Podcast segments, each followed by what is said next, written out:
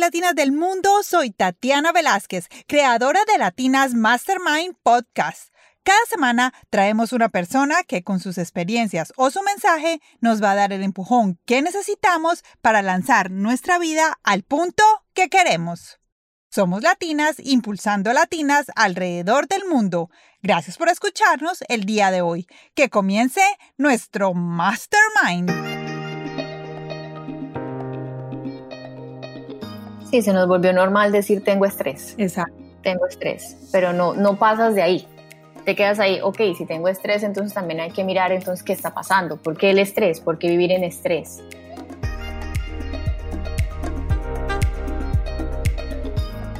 Hola mis amigas de Latinas Mastermind, espero que estén muy bien este día de hoy. Después de, hoy estaba contando, llevo dos meses en cuarentena. Sé que muchas personas llevan muchísimo más, pero aquí estamos y continuamos con Latinas Mastermind.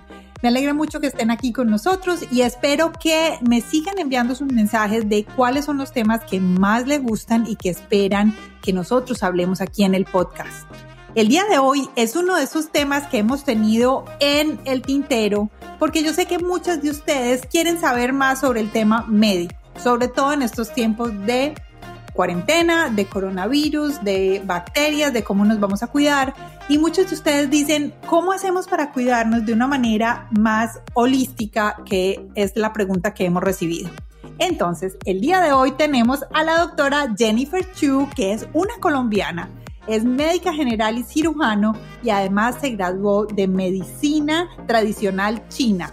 Ella ya lleva unos cuantos años, ahorita le preguntamos aquí en los Estados Unidos, pero yo sé que ella trae lo mejor de los dos mundos, que es la medicina occidental y la medicina oriental. Entonces aquí la tenemos y esperamos que disfruten mucho este episodio. Hola Jennifer, ¿cómo estás? Hola Tatiana, muy bien, ¿y tú? Muy bien, muy bien. Muchas gracias por estar aquí en Latinas Mastermind y por compartirnos todos tus conocimientos en este momento tan importante. No, muchas gracias a ti por la invitación. Yo encantada, es un tema que me encanta hablar, me encanta compartir, me encanta la educación y que la gente aprenda mucho y sepa qué hacer en, ciertos casos. Gracias, porque en ese momento lo necesitamos y lo necesitamos de una manera bien didáctica para saber cómo vamos a actuar y cómo podemos tener una salud buena durante estos momentos difíciles. Entonces vamos a comenzar. Yo primero siempre pregunto a mis invitadas, que nos cuenten un poquito de su vida, porque ya les dije, les conté que eres caleña, porque por el acento también te podemos coger. eres caleña, que vives en los Estados Unidos, que eres médico, entonces cuéntame un poquito cómo llegaste a este país, hace cuánto te graduaste de medicina, cuéntanos un poquito de eso. Bueno, pues sí, efectivamente, yo soy caleña, estoy aquí en Miami hace ya casi nueve años, estudié medicina y cirugía general en Cali, eh, hace ya nueve años, ocho años más o menos. Hice una parte en Cali y otra parte de mi práctica en Bogotá, donde hice la mayoría de mi, hice casi todo urgencias y toda mi práctica, que fue la verdad donde más aprendí. De ahí, bueno, yo siempre quise ser cirujana plástica, estuve averiguando, eh, estoy averiguando para irme a Brasil y por cosas de la vida, mi primo estaba aquí en Miami y vino unas vacaciones y me dijo, vente para Miami estudias en Kaplan, haces los steps y a ver cómo te va. Y todo fluyó, todo salió muy bien, eh, me aceptaron aquí en la universidad, entonces, bueno, decidí venirme para Estados Unidos. Mi idea era aplicar a hacer cirugía plástica, pero aquí para entrar a hacer cirugía plástica es muy difícil. Son muchos años, tienes que hacer primero muchos años de cirugía general, después hacer plástica y bueno, era muy complicado. Empecé entonces a trabajar con un médico familiar Voy a aclarar ahí algo. El médico familiar no es que sea familiar, es un médico de familia que es como el médico primario. Exacto. Aquí en Estados Unidos sí es como el médico primario, exacto. Y veía pacientes con él ahí y no estaba como contenta con el sistema, había algo que me faltaba. Yo decía, o sea, siempre lo venía viendo, que aquí entras, tienes una enfermedad, te mandan un medicamento y chao para la casa. Te veo en dos semanas, en dos semanas entonces vuelvo o te ajustan la dosis o te ponen otro medicamento y así sucesivamente hasta que vas viendo que hay más consecuencias, este medicamento trae otra consecuencia o esto te está faltando algo o muchas cosas, muchos factores que al tomar un medicamento tienen en tu cuerpo. Entonces, desde ahí empezó toda mi, mi idea de yo decir, bueno, ¿por qué no la medicina oriental? ¿Qué pasa? ¿Cómo funciona? Empezó toda mi, como mi incógnita. Mi papá es taiwanés. O sea, yo soy de madre colombiana y padre taiwanés y mi papá siempre nos crió así. Nosotras desde chiquitas siempre nos daba medicamentos naturales chinos, siempre era para todo. O comida, que si teníamos un fiebre, tos, yo era asmática, por ejemplo, a mí me dan un remedio chino natural desde los tres años y eso a mí me funcionó perfecto, o sea, siempre me crié con esa cultura. Sí. Entonces, después de todo esto que me venía pasando, dije, bueno, voy a averiguar, empecé a leer, empecé a investigar, llegué a la universidad y vi el programa. Así estuve un año, yendo y viniendo. Yo decía, lo pensaba muchísimo, porque claro, es, llevaba estudiando medicina mucho tiempo, entonces ya tienes en tu mente un sistema muy, muy arraigado. Y te hago una pregunta, para estudiar medicina tradicional china, ¿tienes que ser médico occidental? No. Ok. No. O sea que de todas maneras para ti es doblemente duro, creo yo, porque pues ya habías empezado, ya habías terminado una carrera dos veces. Esa era mi pelea, que yo decía, pero también pensaba, decía, hacer medicina oriental son tres años. Si yo empezaba a hacer mi residencia, iban a ser tres años. O sea, era lo mismo pero pues en diferente campo. Yo ah, esto lo vi como una especialización. Mm, pero bueno, y en realidad lo es. Y sí, en realidad lo es. O sea, a mí me tocó hacer toda una, son tres años completos que igual te enseñan todo, todo, todo desde lo más básico que yo ya lo sabía, entonces eso fue un punto a favor para mí, que ya sabía toda la parte de fisiología, de fármaco, de anatomía, que igual te la dan, porque un médico oriental necesita saberlo porque estás trabajando igual con el cuerpo humano, o sea, no es como que mucha gente creo que tiene una idea equivocada también de medicina oriental, que la gente piensa que acupuntura es pongo una aguja y ya o no, detrás de eso hay demasiada, demasiada exacto. exacto. O el té o la copa, no, o sea, detrás de eso hay mucho, hay mucha información, hay muchas cosas que la gente tiene que aprender, no es fácil, o sea, son casi 400 puntos de acupuntura que tienes que aprenderte, para qué sirve cada uno, cuáles son sus contraindicaciones, todo tiene una contraindicación igual. Los medicamentos o las hierbas chinas, así sean naturales, sean plantas, son tóxicos en, algunos, en muchos casos, entonces todo eso siempre uno tiene que saber cómo manejarlo, o sea, eso para todo siempre se tiene que estudiar. Y bueno, no es como que me voy un fin de semana, hago un curso de viernes, sábado, domingo y ya sea acupuntura, o sea, no es, no es así de fácil. Y tampoco es como que la medicina oriental es solo acupuntura. Sea, es una rama muy grande y tiene, tiene mucho para dar. Entonces, empecemos por ahí. Vamos a explicar qué es la medicina oriental. Yo tengo en mi pensamiento y digamos lo que he estudiado es que la medicina oriental trata, te trata como una persona completa y no es como, ah, te dolió la cabeza y es solo la cabeza. No, es, te duele la cabeza, pero por algo que puede ser otra cosa que tengas mal en el cuerpo o algo mental, emocional, o sea, es como cuerpo, mente y alma. ¿será? alma, sí. Ah, sí, bueno, le pegué. Trata al individuo integral. Cuéntame un poquito cuál es como la, la base, o sea, qué es lo que significa. A ver, como tú dijiste, la medicina oriental, lo importante y lo bonito de esto es que trata al ser humano como un ser integral, o sea, mente, cuerpo y alma. La medicina oriental también se basa y lo, lo, más importante es que es una medicina preventiva. Y porque siempre ellos, por ejemplo en Asia, es una medicina que tiene ya muchísimos años, más de 5.000 años, que apenas se está conociendo ahorita. En la medicina oriental hay unas casas, hay una casa que se llama la casa cinco puntos o una casa donde están todos los órganos. Entonces en esa casa te explica absolutamente todo, cómo se integra el corazón con el hígado, con el pulmón, con el riñón, y por eso ahí ves y te das cuenta que uno tiene que tratar al paciente como un ser integral. Cuando tú estás enfermo, por ejemplo, un dolor de cabeza, o sea, hay que ver entonces por qué viene el dolor de cabeza. En la medicina oriental, cuando tienes un paciente por dolor de cabeza, no solo llegas y tratas el dolor de cabeza, una aguja para el dolor de cabeza y ya no. Empiezas a hacer preguntas muy específicas para ver si ese dolor de cabeza, por ejemplo, viene de algún problema del hígado. ¿Por qué? Porque hay, hay ocasiones que el hígado te sube, como que eso se llama estancamiento de la sangre, y cuando hay estancamiento de la sangre por causa del hígado, eso se puede reflejar en la cabeza. Mm. Entonces puede ser una razón por el dolor de cabeza. También puede ser por el riñón, porque el riñón afecta a otro órgano y ese órgano refleja. Entonces, por eso siempre en la medicina oriental es importante ver la raíz, de dónde viene, por qué se está generando ese síntoma. No como en la medicina que se hace, muchas veces se trata el síntoma y ya que eso fue lo que a mí me, me gustó más de cambiarme a medicina tradicional china. Y supongamos, volviendo al ejemplo del dolor de cabeza, el dolor de cabeza puede ser por algo físico que te está pasando, digamos, como estabas diciendo, el hígado, pero podría ser también por algo emocional. Sí, por eso te digo, ahí vuelve y entra, por ejemplo, lo que te dije, el hígado. El hígado también. Cada órgano tiene una emoción, se relaciona a una emoción. Entonces, digamos, tú tienes algún problema en el hígado, el hígado por lo general, las emociones bases son la ira.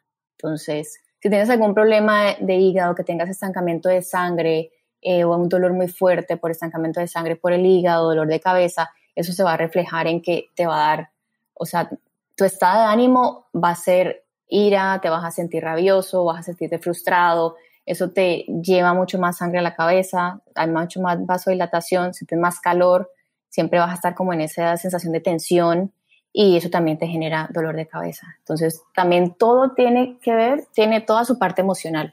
Cada órgano tiene su parte emocional. Entonces, por eso es que se dice que se trata al paciente como un ser integral. Me encanta. O sea, ahora sí estoy más enamorada. Sí, yo también. Yo cuando empecé era, yo dije, bueno, tengo seis meses y no me gusta, vuelvo a hacer lo mío, pero, pero bueno, mira, cuatro años después y aquí sigo. Y aquí estás. Bueno, eso me encanta. Cuéntame un poquito cuáles son algunas de las cosas o de las prácticas que la gente conoce más y las que no se conocen más. Bueno, lo que más se conoce es evidentemente la acupuntura, las agujas y las ventosas, que son las copas. Okay. Las copas, o sea, a mí me encantan, me fascinan, me parecen un súper buen tratamiento, sirve para absolutamente todo, te las puedes poner hasta como facial, para la cara, funciona muy bien para mover la sangre, para volver el brillo de la cara, o sea, sirve para muchas cosas. Por ejemplo, yo lo uso, trato de ponérmelas por lo menos dos veces por semana para la tensión muscular en el cuello, los hombros, la espalda, media, baja, todo. Sirve increíble, sirve para las piernas. Entonces, ¿qué hacen las copas? Sí, las copas te dejan un morado, pero todo eso depende del estado en que llegue la persona. Digamos, llega alguien por dolor de espalda o dolor cervical. Cuando yo le pongo la copa o antes de yo poner la copa, tengo que manipular la zona y ver qué tan tenso está para saber también qué fuerza o qué tanta presión voy a poner en esa copa. Hay diferentes también tipos de copas, hay la de silicona y la de fuego. A mí me gusta usar las que son de cristal con fuego, porque con el fuego, cuando hay mucha tensión, te ayuda a abrir un poco los poros y relajar mucho más el músculo. Entonces, en cuanto se pone, eso se pone a más dos o tres minutos, tampoco es mucho tiempo. Sí, no, no, es cortito. Vas a sentir inmediato el alivio, o sea, apenas uno se quita las copas, se siente, claro, es un proceso como todo, que tienen que ver varias sesiones, ver el estado, si es muy crónico, si es algo agudo, dependiendo entonces así el tratamiento y bueno, dependiendo también en el estado va a ser el morado o la marca que te va a quedar. Pero eso se quita pues por lo general la primera vez siempre te va a durar 10 días, por lo general la marca. Ya después cuando la sangre se va moviendo, ya ni siquiera vas a tener marca. Va a ser muy poco notable. La tendrás en el momento que te hagan las copas, pero cuando salgas de la consulta va desapareciendo poco a poco. Ya, es como que si tuviéramos menos toxinas, entonces. Exacto. Ah, sí. Es como que te está limpiando, o sea, está moviendo la sangre, está circulando, está viendo circulación. Ok, bueno, eso me gusta. Y bueno, voy a hacerte una pregunta. Tú me contabas al principio que, porque tu papá es taiwanés, tú y tu hermana les hacían muchas cosas cuando eran pequeñitas, o sea, digamos, era una medicina alternativa. ¿Qué tan segura es la medicina oriental para los niños? Bueno, como en toda medicina, yo siempre recomiendo, o sea, tener siempre, siempre claro las precauciones, tener todo lo, importante a la mano para saber cómo reaccionar en caso de que haya alguna reacción. Para los niños, esta medicina es muy, muy buena, es muy fiable. Yo siempre la he usado desde pequeña, claro, todo como siempre tiene que tener sus precauciones. Más que todo, lo importante de esto es si es algún medicamento, es ver las dosis. Es como en la medicina tradicional. A un niño tú tienes, si le vas a dar un medicamento, tienes que ver la dosis, tienes que ver su peso, tienes que ver qué tipo de enfermedad tiene. En la medicina tradicional china es completamente igual. Todo se maneja por dosis, a los niños se les maneja igual por dosis, por peso, edad, qué tipo de enfermedad, tiempo que se le quiere manejar. Es más, a los niños también se les puede poner agujas.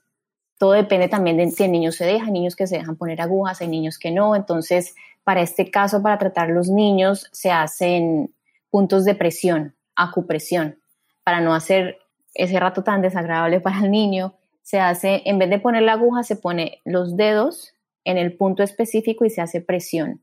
Ah, ok. Por no sabía eso. dos minutos, sí. Sí, porque hay muchos niños que no se dejan, hay niños que sí, pero la mayoría, pues, o sea, un niño de tres años no, es muy difícil que lo tengas quieto poniéndole agujas, a no ser que esté acostumbrado. Pero si no, lo haces con puntos de presión y también lo ayudas a calmar. Ah. Eso también ayuda como para, como un sedativo. Ok, eso me parece chévere. Y bueno, entonces ahora hablemos un poquito más de lo que estamos viviendo actualmente. ¿Cómo ves tú en tu perspectiva, teniendo las dos medicinas, esta situación, la situación del COVID-19, ¿cómo podemos nosotros acercarnos para ser más preventivos? O sea, que nosotros como personas que estamos guardados, estamos en cuarentena, ¿qué podemos nosotros hacer más hacia un enfoque de la medicina oriental para estos momentos? Bueno, como yo le decía siempre desde que empezó esto a mis pacientes, lo más importante ahora es mantener el sistema inmune, un buen sistema inmune y estando en casa, la verdad que se puede hacer perfectamente con cosas naturales, con cosas que tenemos a la mano, con muchos alimentos. Hay muchos alimentos que te aportan mucha cantidad de vitamina A, de vitamina C, de vitamina D.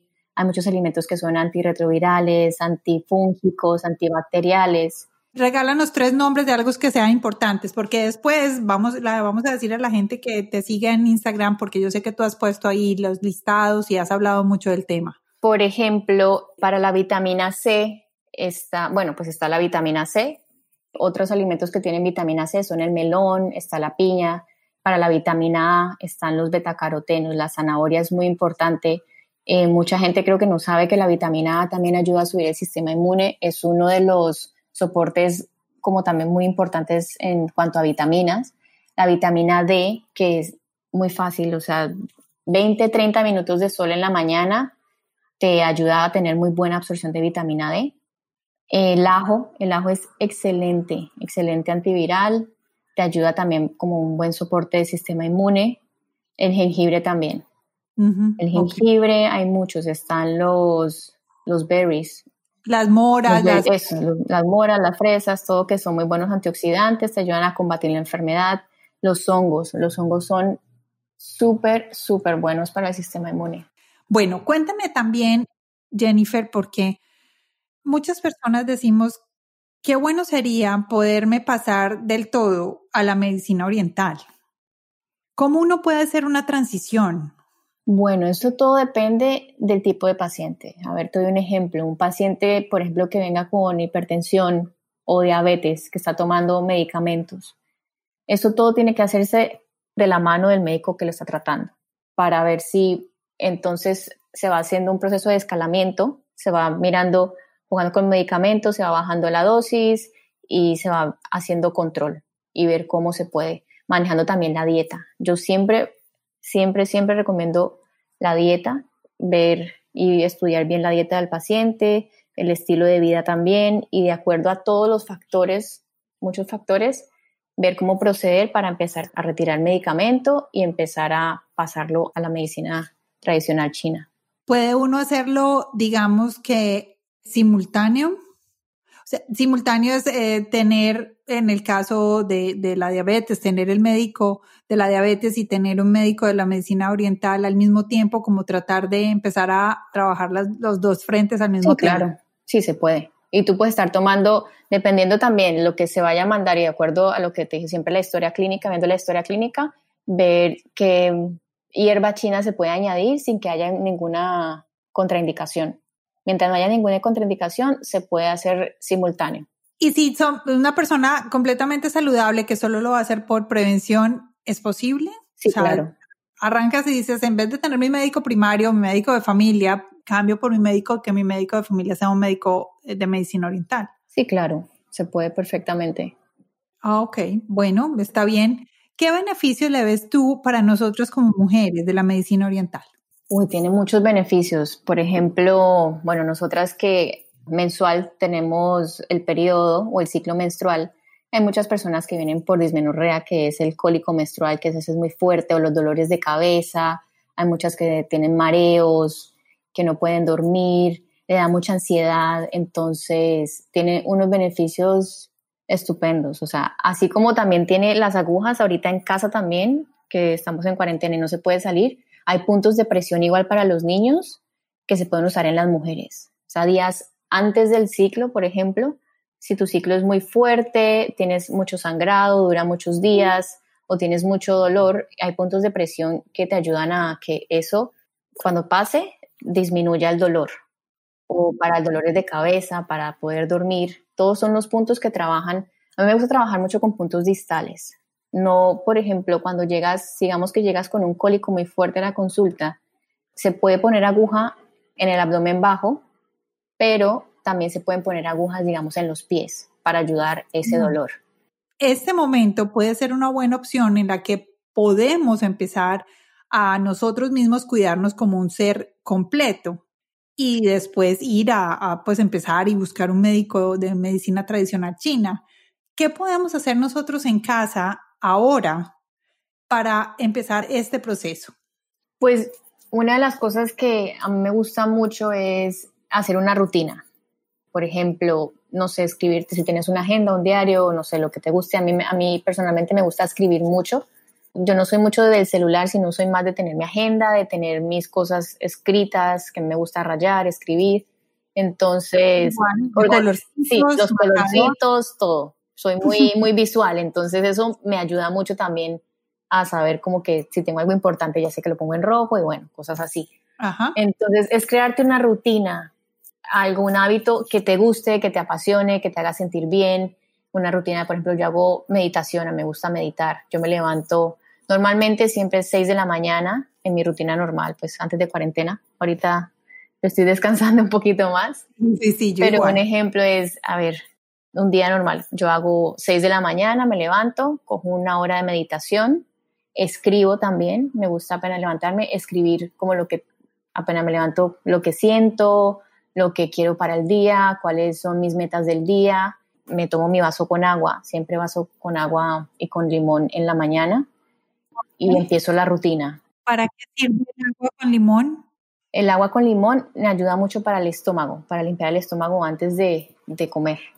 Y siempre a clima porque te estás levantando, tu estómago y tus órganos apenas están despertando, entonces no es bueno ponerle un chorro de agua fría porque va a ser un impacto muy fuerte.